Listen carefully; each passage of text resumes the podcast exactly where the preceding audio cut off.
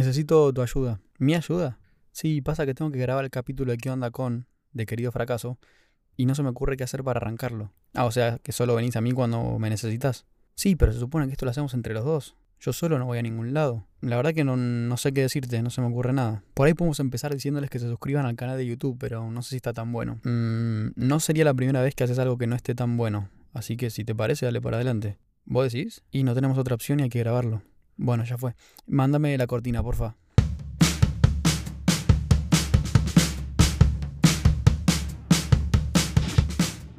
Y así arranca entonces el primer que onda con de la tercera temporada de Cuando Tengo Tiempo en Spotify, diciéndoles que se suscriban al canal de YouTube si todavía no lo hicieron. Gente linda, muy pero muy bienvenidos a ¿Qué onda con querido fracaso? Cuando tengo tiempo siento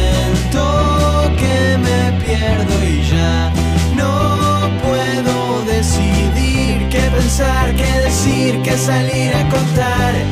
Solo me pasa cuando tengo tiempo, entonces quiero compartir lo que soy, lo que fui, lo que esperan de mí.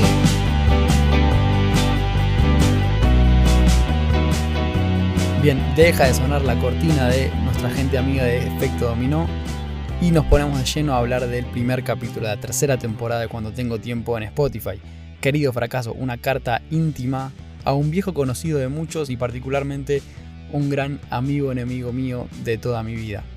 Un poco lo que busqué con, con el cuento fue contar mi experiencia con el fracaso Muchos me estuvieron preguntando si me siento un fracasado. Sinceramente, la verdad que no. Pero un poco la idea era mostrar que me gustaría ser un poco más fracasado. Creo que el fracaso tiene un montón de cosas lindas de las que uno puede aprender.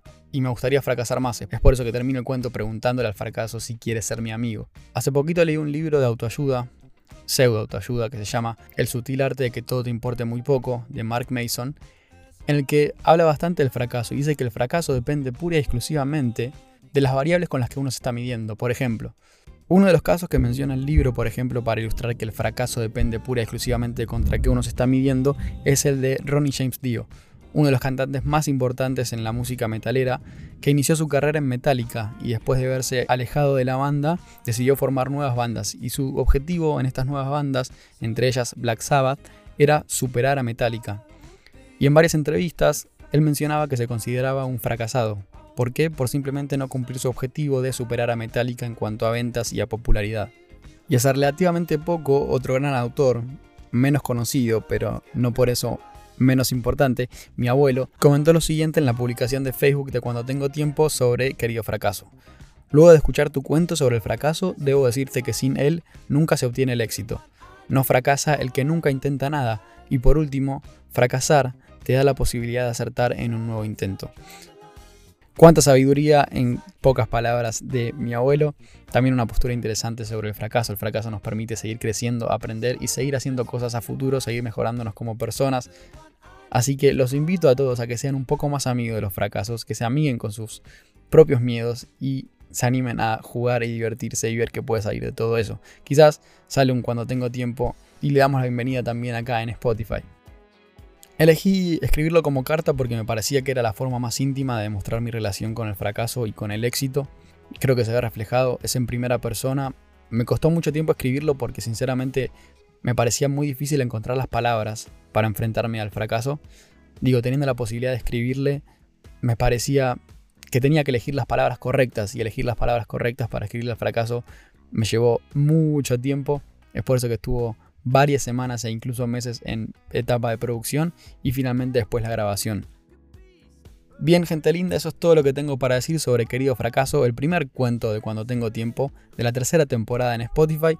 Los invito, como decía antes, a que visiten el recientemente abierto canal de YouTube, que se suscriban si todavía no lo hicieron y, y que también tienen la posibilidad de recibir en su mail todas las novedades de Cuando Tengo Tiempo si se suscriben al mailing. Es muy sencillo, hacen clic dentro del blog donde dice suscribirte, ponen su nombre, su mail y van a recibir ahí todas las novedades si es que están interesados.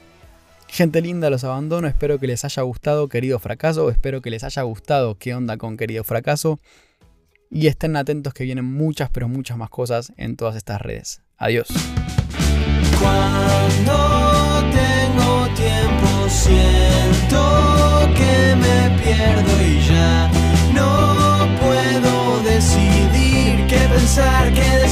que salir a contar. Solo me pasa cuando tengo tiempo, entonces quiero compartir lo que soy, lo que fui, lo que esperan